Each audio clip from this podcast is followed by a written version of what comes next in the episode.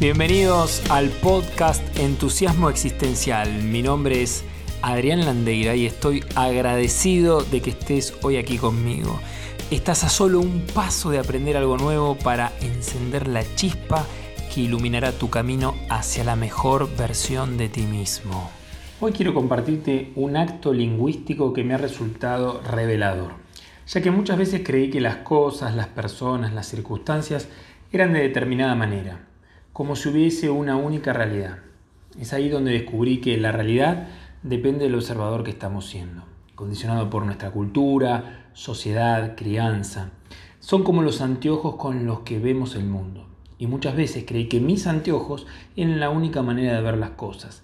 Y hablaba, me relacionaba, sentía, escuchaba, me expresaba, como si todos compartiesen la misma realidad, única y objetiva. No podía estar más equivocado. Luego aprendí que las afirmaciones son un acto lingüístico, al que típicamente lo relacionamos con las descripciones. Pareciera ser que las afirmaciones tienen un tinte, un matiz descriptivo. Sin embargo, se tratan de proposiciones acerca de nuestras observaciones. Esto significa que las afirmaciones no describen las cosas como son, ya que como dijimos, nunca sabemos cómo realmente son las cosas, sino cómo las observamos.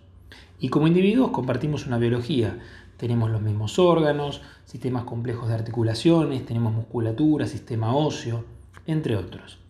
Sí, es cierto, esto es común en cada ser humano. Y también compartimos una tradición dentro de cada comunidad. Y esto surge en función de lo que podemos observar. Entonces, los seres humanos somos capaces de observar en función de las distinciones que poseemos. ¿Qué significa esto? Que si por ejemplo tengo un sofá y no sé qué es un sofá, Puedo distinguir formas, colores, textura, etc., pero no un sofá. Con esto vamos arribando lentamente al concepto que las afirmaciones se hacen siempre en el marco de un espacio de distinciones compartido ya establecido. Recuerda que cuando hablamos de distinción nos referimos a separar algo de un todo. Ejemplo, abro el capó de mi auto y yo veo cables, tuercas y no mucho más. Ahora el mismo capó lo abre un mecánico y comienza a enumerar a identificar, a distinguir cosas, objetos que no sabía yo que existían, pero sin embargo estaban delante mío. Ejemplo, la batería, la bomba de agua, el árbol de levas, el radiador, etcétera, etcétera, etcétera. Y ahora que el mecánico las menciona, las puedo ver. Pareciera que emergen, que brotan delante mío. Decimos entonces que el mecánico tiene distinciones, en este caso sobre mecánica. Retomando con lo que venía hablando, como podemos compartir solo aquello que observamos, suponemos que esta es la forma como son realmente las cosas. ¿Te has puesto a pensar que a veces conversamos en relación a una persona, circunstancia, objeto, situación y ni siquiera sabemos cómo son las cosas? Quedamos por supuesto que la otra persona entiende lo que le estamos diciendo, pero olvidamos que le, lo decimos desde nuestro observador desde los anteojos con los que miro el mundo y creemos que es así. Sin embargo, al menos hasta hoy, nos es imposible acceder a la realidad que ve el otro. Cuando, por ejemplo, en un trabajo te presentan un compañero y otro te dice, che, mira, esta persona es súper estructurada, es callada, es mala onda. Ojo, mucho cuidado con esto. ¿Qué es estructurado, callado, mala onda? ¿Cómo sé yo a lo que se está refiriendo cuando dice eso?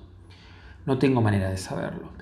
Pero cuando escuchas esto, automáticamente acudimos a nuestros propios modelos, nuestras propias experiencias, intentamos armar el mapa, haciendo que la realidad que no sabemos cuál es y está allá afuera, encaje con la persona que estamos siendo.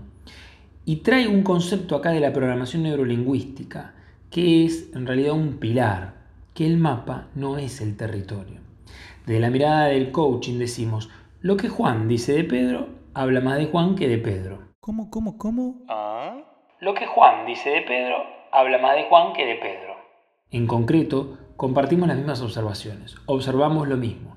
La única diferencia es que hacemos descripciones desde el observador que somos, desde los anteojos con los que miramos el mundo y no tenemos manera de acceder a cómo el otro ve, siente, percibe, escucha, vibra el mundo. Hacemos descripciones de nuestras observaciones, no de la realidad. A esto lo podríamos subrayar bien fuerte con algún color. Hacemos descripciones de nuestras observaciones, no de la realidad. Como seres humanos, sin embargo, podemos distinguir entre afirmaciones verdaderas o falsas. Y esto es bien importante cuando tratamos con afirmaciones. Aquí aclaro que decir que una afirmación es verdadera o falsa tiene sentido dentro de un determinado espacio de distinciones compartido bajo condiciones sociales e históricas determinadas. Es una convención social. Una afirmación verdadera es una proposición para la cual podemos proporcionar un testigo. Llámese testigo a cualquier miembro de nuestra comunidad con el que compartimos las mismas distinciones. Ejemplo, si digo, el mate lo dejé apoyado el día jueves sobre la mesa ratona de color ocre, diremos que esta afirmación es verdadera en la medida que alguien de nuestra comunidad haya estado ese día y comparta la distinción de mate, mesa ratona, color ocre, jueves, etc. Es decir, podemos demostrar que alguien con quien compartimos esas distinciones comunes, estando el jueves, compartió lo que observamos. Una afirmación puede ser también falsa, es decir, que al igual que para el caso verdadero, un testigo que comparte las mismas distinciones de la comunidad y haya estado presente pueda refutar. Que haya refutado, ojo acá, no significa que pierda la condición de seguir siendo una afirmación. Es una afirmación pero falsa. Por otro lado, también existen afirmaciones sujetas a confirmación, que hoy no pueden confirmarse. Ejemplo, nevará mañana en Toronto. Decimos que estas afirmaciones tienen la categoría de indecisas. Entonces, cuando afirmamos algo, adquirimos el compromiso para con nuestro mundo y nuestra comunidad.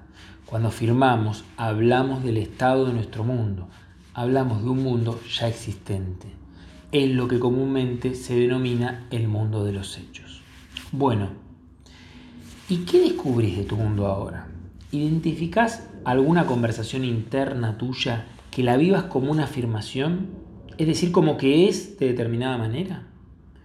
¿Cómo puedes aplicar esto en tu mundo relacional, en tu mundo vincular?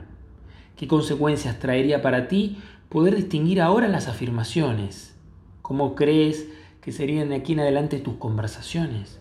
¿Qué te gustaría contarte ahora que sabes esto sobre, por ejemplo, tu vida, sobre la amistad, sobre la sociedad, el amor, la pareja, los padres, el país, el mundo entero.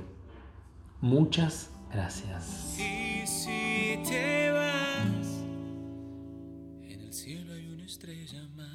Este podcast de hoy ha terminado. Espero que lo hayas disfrutado tanto como yo. Nos vemos en nuestro próximo episodio. Y a donde quiera que desees ir en tu vida, recuerda, microacciones, nada heroicas.